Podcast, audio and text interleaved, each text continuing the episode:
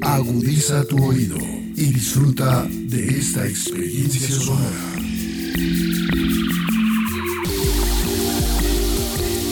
Este es un podcast Radio Unal.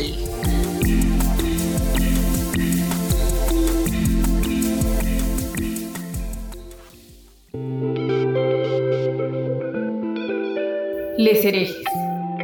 Aquí cuestionaremos lo establecido y sentiremos profundamente lo cotidiano. Les herejes es un podcast realizado por la Escuela de Estudios de Género de la Universidad Nacional de Colombia.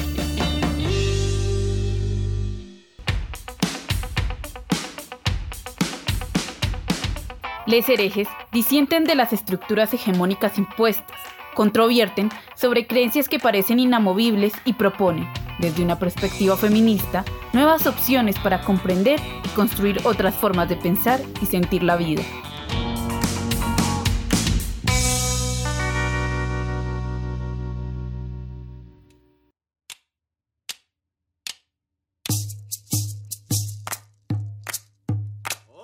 Bienvenidos de nuevo a Les Herejes y a este nuevo episodio de la tercera temporada Masculinidades. Les recuerdo que si aún no han podido escuchar nuestros primeros episodios, pueden hacerlo en la plataforma de su preferencia.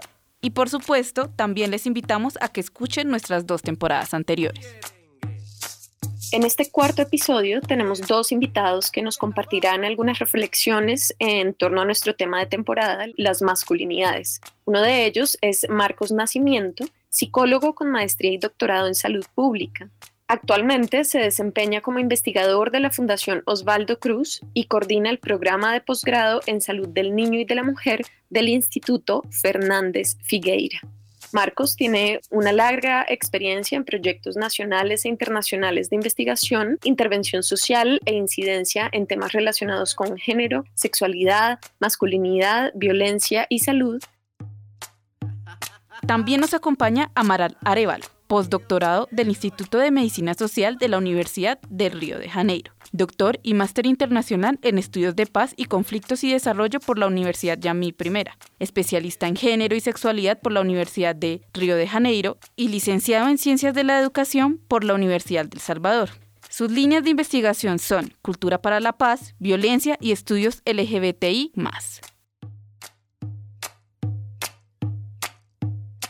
El artículo escrito por Marcos y Amaral se titula Masculinidades, ¿pueden los hombres desafiar la estructura patriarcal? El texto hace parte de la sección Cuando el feminismo pasa por el cuerpo de los hombres produce difracciones la cual reúne cinco artículos que exploran los modos de participación pasada y presente de los hombres en actividades y movimientos por la justicia de género, dando cuenta de lo que sucede con los hombres y las masculinidades cuando éstas entran en contacto con la praxis feminista.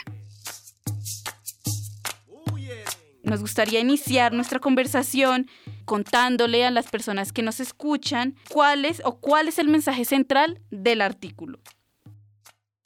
Muchas gracias por la invitación para participar y discutir nuestra propuesta de texto para reflexionar sobre los hombres, masculinidades y feminismos en lo contemporáneo.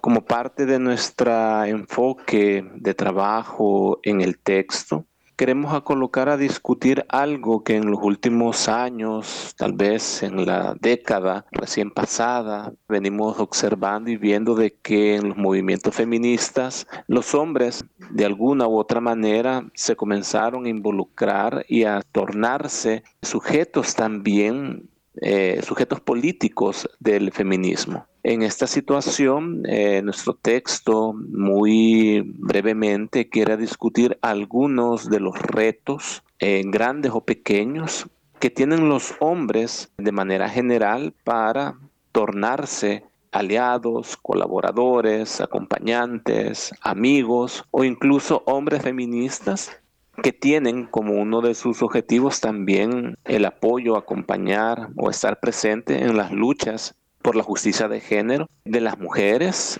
de manera prioritaria, pero también de forma general que incluye a los hombres en este proceso. Entonces nos vamos y desarrollamos algunas reflexiones sobre los retos de los hombres para desafiar la estructura patriarcal, principal barrera para comprender las propuestas y demandas políticas de los feminismos en lo contemporáneo. Olá a todos, todas, todas que nos escuchan. Muchas gracias. Solamente agregaría, como Amaral ya comentó un poco de nuestro texto, ¿no? son las provocaciones de pensar las relaciones entre los hombres y los feminismos y cómo los hombres, como sujetos de género, también pueden de alguna manera colaborar ¿no? para la justicia de género, para la justicia social, que tiene que ver no solamente con las mujeres, pero también con los propios hombres, ¿no? pensando que o sistema patriarcal, de maneiras diversas, incide sobre mulheres e sobre homens, e como os homens podem ser não, aliados, companheiros, em esse percurso não, de desafiar a um sistema social como o patriarcado, que genera tantas iniquidades, tantas desigualdades e tantos sofrimentos a todos, todas.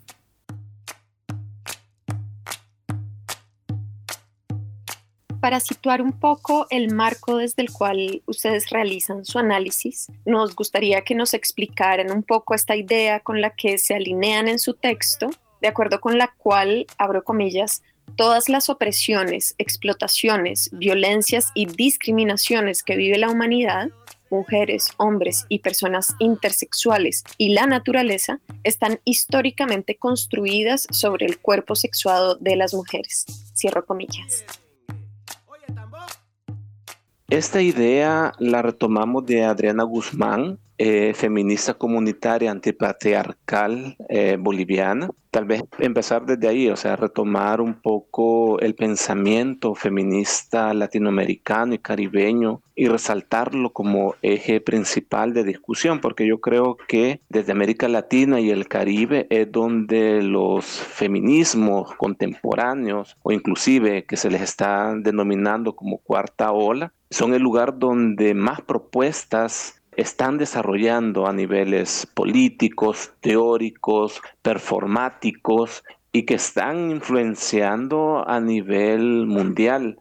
Eh, basta decir un poco sobre las tesis y un violador en tu camino, que fue una canción que recorrió desde Chile para todo el mundo. Entonces, por una, una muestra así muy, muy puntual, sobre esta importancia que tienen en este momento a nivel global los feminismos latinoamericanos y caribeños, quisimos iniciar a proponer esos trabajos de discusión teórica desde nuestros territorios, desde nuestras experiencias como latinoamericanas, latinoamericanos y caribeños. Entonces eh, nos pareció muy adecuada iniciar este punto para hablar sobre la estructura patriarcal retomando la idea de Adriana Guzmán sobre que todas las violencias que se ejercen, discriminaciones, opresiones, explotaciones que vive la naturaleza, la humanidad, las mujeres, de manera específica se construyen sobre la base del cuerpo sexuado de la mujer. Y en este caso, si nuestra propuesta de discusión es hablar sobre la reflexión o intentar alejarse de esa estructura patriarcal por parte de los hombres y no reproducir este mismo sistema violento, considero que es necesario exponer en el primer momento cuál es el problema, cuál es la estructura patriarcal donde se construye eh, las masculinidades contemporáneas en América Latina y el Caribe. Desde ese punto vemos ese sistema patriarcal violento que se fundamenta gráficamente sobre la opresión de los hombres sobre las mujeres. Entonces yo creo que es exponiendo claramente cuál es el problema para comenzar a construir tanto reflexiones o propuestas de transformación desde ahí, para no repetir este mismo proceso también al interior de esos procesos de transformación. Desde un, un primer momento, elegimos trabalhar com os feminismos latino-americanos e caribenhos. Isso também era um, um objetivo não, de diálogo entre os feminismos latinoamericanos y caribeños y la cuestión de los hombres y de las masculinidades, partiendo de una perspectiva más decolonial, si podemos llamar así, desde nuestra América Latina y Caribe. Creo también que hay un punto interesante en lo que plantea Adriana, ¿no? que el sistema patriarcal no solamente incide sobre los cuerpos de mujeres, hombres o personas intersexuales, pero también contra la naturaleza. Creo que esto es extremadamente interesante desde la perspectiva exploración de la naturaleza, como también uh, un reto, un desafío que tenemos con el sistema patriarcal. Y por supuesto, ver que en todo ese contexto, en la mayoría de las veces son sobre los cuerpos de las mujeres, sobre el cotidiano de las mujeres, sobre la vida de las mujeres, que esa opresión, esa discriminación y esa violencia en todas as sus facetas acontece. Entonces creo que eso vale la pena también destacar.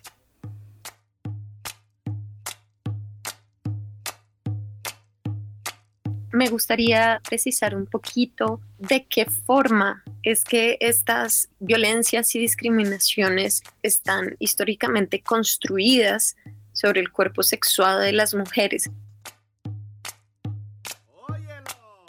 Nosotros retomamos las palabras y explicaciones de la propia Adriana Guzmán cuando comienza y explica la concepción del patriarcado desde el feminismo comunitario antipatriarcal, en donde coloca un hombre o una mujer en una supuesta igualdad de condiciones. Se menciona de que a pesar de que tengan una condición de opresión por clase social pobre, una condición racial de opresión por ser indígenas, una condición de falta de acceso a la educación por ser ambos analfabetas, a pesar de todo eso, en comparación entre ese hombre y esa mujer, siempre la mujer va a tener una opresión a más, que sería una opresión de género.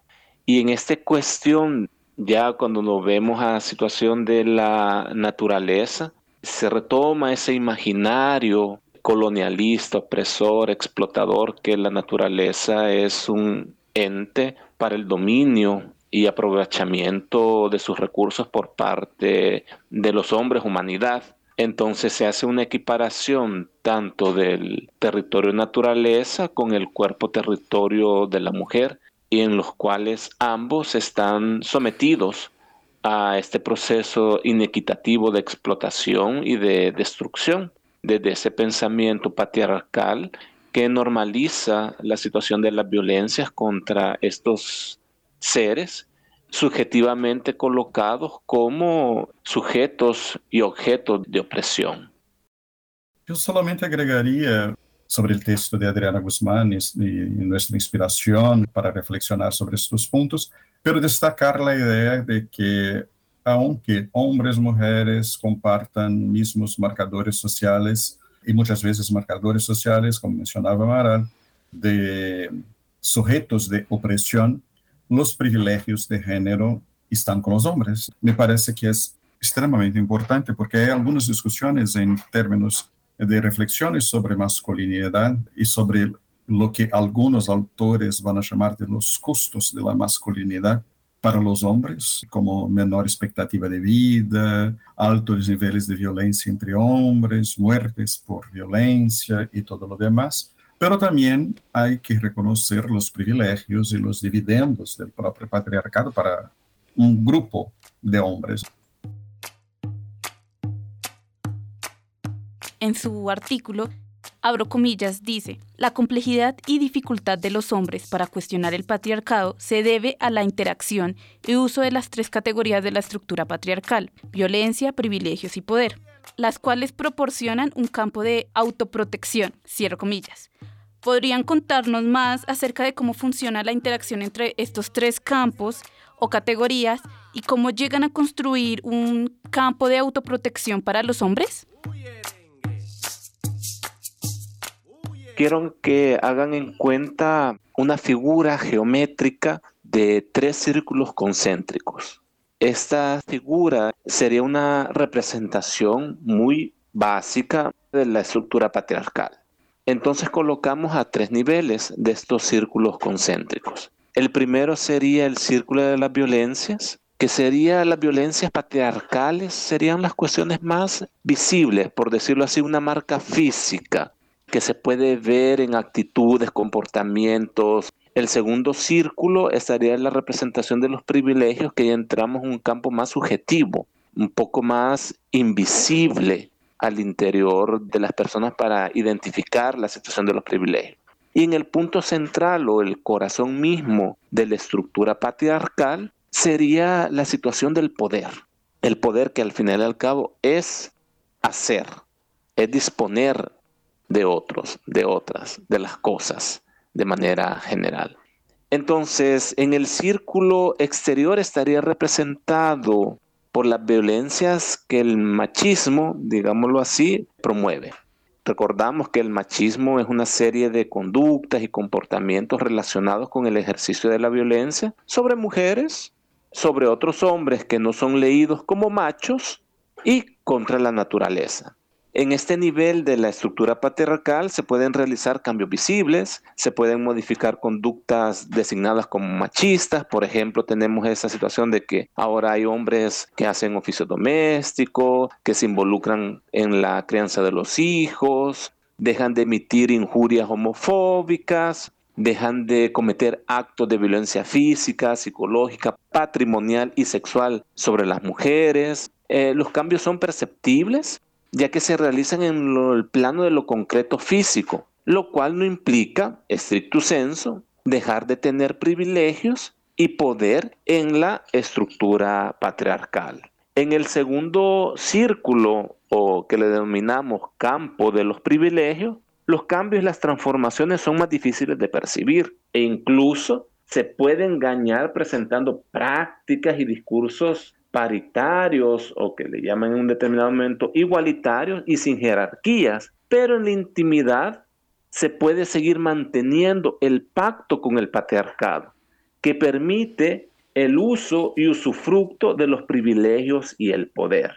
Lo anterior es uno de los puntos que le prestan mayor atención a quienes investigan y reflexionan sobre los hombres y feminismos, en este caso traigo a colación la figura de la investigadora feminista Melissa Fernández Chagoya del claustro de Sor Juana, que en su estudio de hombres activistas que se han inmiscuido en la demanda feminista, utiliza la expresión de optimismo del autoengaño, en la cual intenta explicar este fenómeno de que hay hombres que comienzan a cambiar, comienzan a tener como modificaciones comportamentales, pero no se alejan o no dejan de lado los privilegios.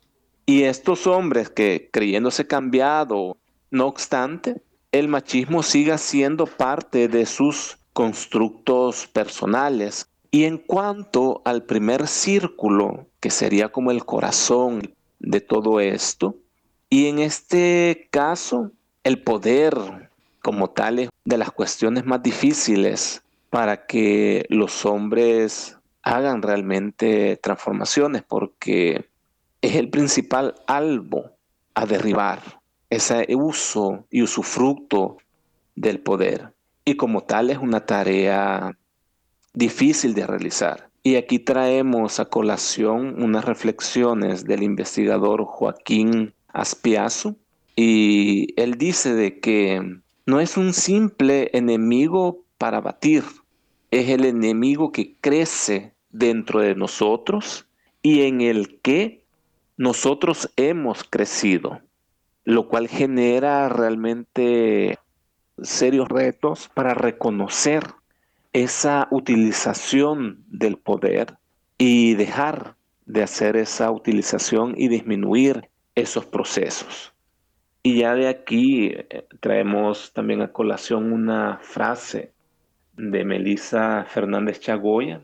Ella propone, en este caso, una renuncia radical de la masculinidad esta renuncia de la masculinidad es como un proceso de autorreflexión, de autoanálisis, de autogestión y de autocontrol para no hacer uso y ejercicio del poder y los privilegios en los cuales los hombres estamos y hemos crecido.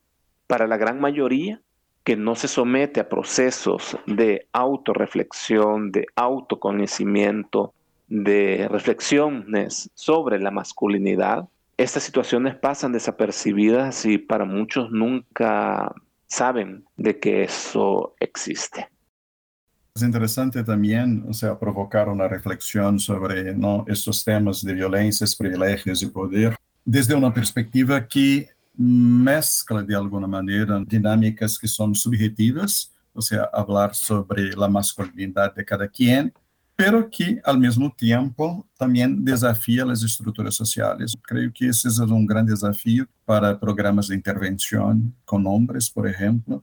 O sea, esse processo de autorreflexão que Amaral comenta e que é super importante, muitas vezes leva a reflexões personales, pero não necessariamente a compromissos de cambios em las estruturas sociais. Então, quero dizer que essa articulação entre violência, privilégio e poder estamos hablando al mismo tiempo, ¿no? O sea, de una coexistencia entre dinámicas que pueden ser subjetivas, pero al mismo tiempo son dinámicas de estruturas sociales, culturales, históricas, políticas, económicas. Entonces creo que ese es un desafío que tenemos, pensar ¿no? la relación de los hombres, patriarcado y los feminismos. O sea, cómo de alguna manera colaborar para cambios más estructurales, que no sea cambio solamente de cada sujeto, de cada individuo, pero sí en términos de lograr una justicia de género, tener ahí ese, esa posibilidad de conectar esas tres categorías y pensar ¿no? desde lo subjetivo, pero también desde lo estructural.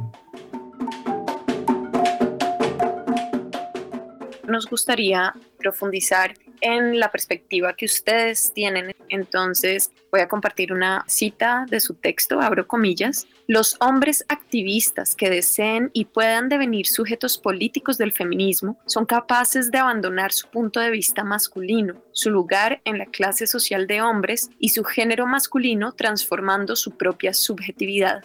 Cierro comillas. Podrían hacer explícito para las personas que nos escuchan ¿Qué concepción de la masculinidad está en juego en esta afirmación y en su texto?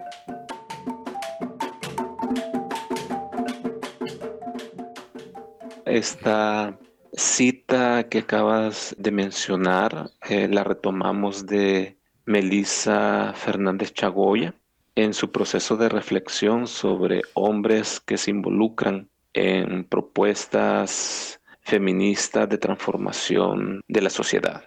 Entonces, de manera concreta, pero en proceso de construcción, considero que colocamos a discutir una concepción de masculinidad que se aleje de esa concepción que algunas teóricas como reconocidas como Connell en el mundo anglosajón llama de la masculinidad hegemónica. El caso salvadoreño que conozco un poco más, existe una propuesta de Rafael Lara Martínez que habla sobre una representación de masculinidad hegemónica en el país denominada como el hacendado, o sea, utilizando la figura de la hacienda colonial como campo de acción para ejercicio de todas las violencias y el machismo que ya estaba mencionando. Entonces intentamos proponer una concepción de masculinidad que se aleje de esta masculinidad hegemónica de hombre dominante, en donde se genere un proceso de construcción o de ejercicio de una masculinidad en donde no se incurra en el uso de violencia, en el ejercicio del poder y la explotación y la opresión sobre otros sujetos no masculinos, sobre la naturaleza. Entonces estamos proponiendo los hombres puedan alejarse y cuestionar. Tal vez alejarse sería como el punto final. Tal vez en este momento de inicio, como tal, sería cuestionar la estructura patriarcal en la cual están o hemos estado construido y estamos viviendo. Estar consciente de ella para comenzar a proponer cambios. Y como ya mencionó Marcos anteriormente, nos interesa que los hombres reflexionen a nivel interno sobre el poder, sobre los privilegios, sobre las conductas machistas que ejercen violencia, pero también nos interesa la estructuración de cambios sociales. Algo que no únicamente sea cambios individuales, sino que sea una propuesta social de transformación de esta estructura patriarcal. Porque si no, únicamente estaríamos cayendo en un círculo vicioso en donde no entraríamos en ningún tipo de, cambio necesario y urgente. Entonces, así de manera general, creo que esta propuesta de masculinidad es ver a los hombres como sujetos de reflexión que cuestionan la estructura patriarcal en la cual estamos inmiscuidos y que también comienzan a proponer ideas, planes, programas, proyectos de transformación social. A mí me parece interesante la, provocación de Melissa, ¿no? En términos de la renuncia a la masculinidad. Renuncia a un tipo de masculinidad o una masculinidad heteropatriarcal. O sea, pensar que el cuestionamiento de que el patriarcado no es algo natural, pero hace parte de un sistema opresor político histórico, social, económico, muchas veces naturalizado desde la perspectiva de los hombres. Muchos hombres nunca han llegado a pensar en esa orden de género del mundo social. Entonces, iniciar ese proceso de desnaturalización, pensar en procesos de cuestionamiento, ¿no? personales, individuales, como sujetos, pero también siempre ahí agregar ese pensamiento de cuál es mi compromiso para el cambio estructural, para el cambio social. Y por supuesto involucra a diferentes dimensiones institucionales de la vida, ¿no? O sea, desde el campo educativo, el campo de salud, el mundo del trabajo, el mundo comunitario, o sea, no es una tarea de uno o de una, pero de todos y todas, ¿no? En, en esa dirección de pensar otro mundo posible con más justicia de género, por ejemplo.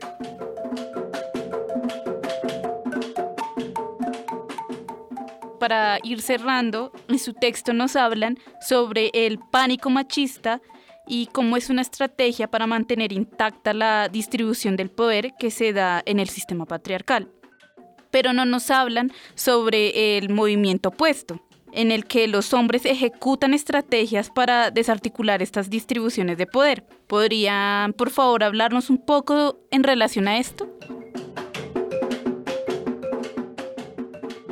Para contextualizar inicialmente lo que mencionamos como pánico machista, estaría referido a esa clase de hombres que ven en el feminismo una afrenta directamente al ejercicio de sus privilegios y el poder y generan este pánico retomando lo que otros pensadores han hablado sobre los pánicos morales como Gail Rubin, Witz, entre otros, y retomando esas ideas de pánico moral que se genera algo tan un miedo irracional a que una situación imaginaria acontezca por parte de eh, grupos sociales que están pidiendo transformaciones sociales y políticas. Entonces el pánico machista es como una estrategia de maximizar así un escándalo, cualquier tipo de práctica o acción que los feminismos están desarrollando en este momento, eh, haciendo ver que los hombres pasarían a ser una estructura o una clase política de dominación de las mujeres. O sea, básicamente es como invertir el sistema patriarcal en donde ahora las mujeres tendrían el poder y los hombres no. Entonces, esa es como la idea general que fundamenta esta estructuración de este pánico machista para generar como miedo, temor, odio hacia esas propuestas de transformación que los feminismos están construyendo y están proponiendo. Entonces, en el sentido opuesto de este proceso, tendremos que mencionar acciones puntuales, iniciando con esta situación de reflexión individual que se puede generar por parte de hombres al interior de círculos de masculinidad en donde se reflexionan temáticas de este tipo, donde se cuestionan la situación del machismo, la situación de los privilegios, del ejercicio del poder, como un paso inicial para deconstruir la estructura patriarcal al interior de cada uno de ellos. En este sentido, posteriormente se puede hablar sobre la estructuración de un acompañamiento, de propuestas, de trabajo para desarrollar al interior de los feminismos, donde se incluya esta perspectiva y este trabajo también con hombres para ampliar ese sujeto político que demanda la justicia de género. Entonces, este nuevo sujeto político al interior de los feminismos sería ese hombre, como ya mencioné anteriormente, que se aleja y que cuestiona la estructura patriarcal, que promueve cambios de comportamiento que ya no pactan con la estructura patriarcal y el ejercicio del poder. Entonces, en este punto se requeriría compromisos individuales y colectivos de transformación. Lo que intentaríamos hacer es la creación de un modelo donde el poder sea compartido, donde sea no una estructura patriarcal, sino un modelo paritario y sin jerarquías entre hombres y mujeres, independientemente de sus marcadores de clase social, raza, etnia, orientación sexual, identidad, expresión de género, acceso a la educación. O sea, independientemente de todos esos marcadores sociales de la diferencia entre hombres y mujeres, no debería de existir esa dualidad de opresión entre un grupo humano sobre otro, sino que sea algo, un modelo de poder compartido. Ese sería como el punto final de llegada.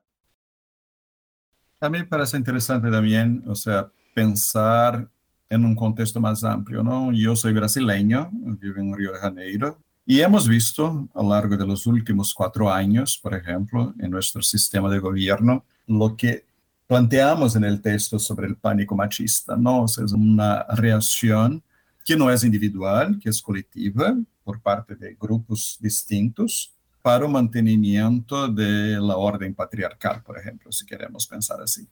Y es una cosa que no pasa solamente en Brasil, o sea, también pasa en otros contextos latinoamericanos y otros contextos ¿no? como europeos y todo lo demás. O sea, pensar cómo género ha sido demonizado, cómo grupos se articulan para ofensivas antigénero, antifeministas, antiderechos, de una manera o de otra tiene la misma raíz, o sea, el mantenimiento de una orden patriarcal con jerarquías entre un cierto grupo de hombres contra el restante de, de la sociedad. Entonces me parece siempre interesante ver desde lo micro, o sea, pensar eso en contextos más micro, pero también pensar que eso de alguna manera se conecta con contextos más macro, más amplios. Y creo que la respuesta, la idea tanto de incidencia en términos micropolíticos como macropolíticos también son igualmente interesantes.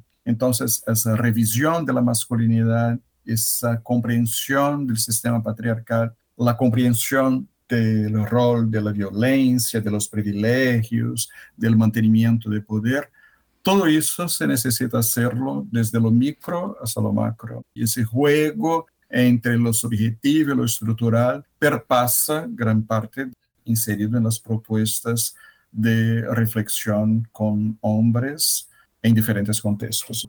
Entonces quería también añadir un poco esa reflexión.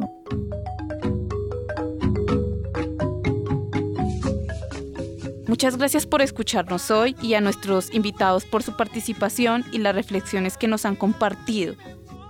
Nos veremos muy pronto con nuestro siguiente episodio. Síganos en nuestras redes sociales, nos encuentran como Escuela de Estudios de Género y allí publicamos todos nuestros eventos y convocatorias y algunas otras cosas que traemos para ustedes desde la Escuela de Estudios de Género. En este episodio nos acompañaron Marcos Nacimiento y Amaral Arevalo. Fue conducido por Lady Mesa Sarmiento y Juliana Gómez Puerta con apoyo de la Escuela de Estudios de Género y podcast Radio UNAL. La producción estuvo a cargo de Alejandra Carvajal. Muchas gracias por escucharnos.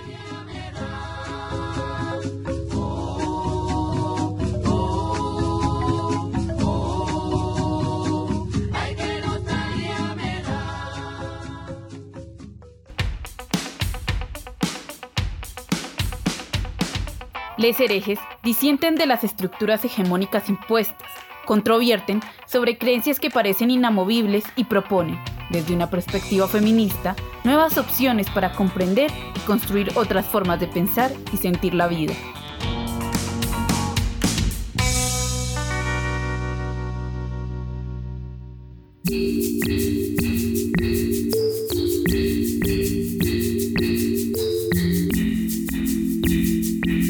Las opiniones aquí expresadas son de entera responsabilidad de sus autores y solo comprometen a los realizadores de este podcast. No representan necesariamente el pensamiento de Radio UNAL ni la posición oficial de la universidad.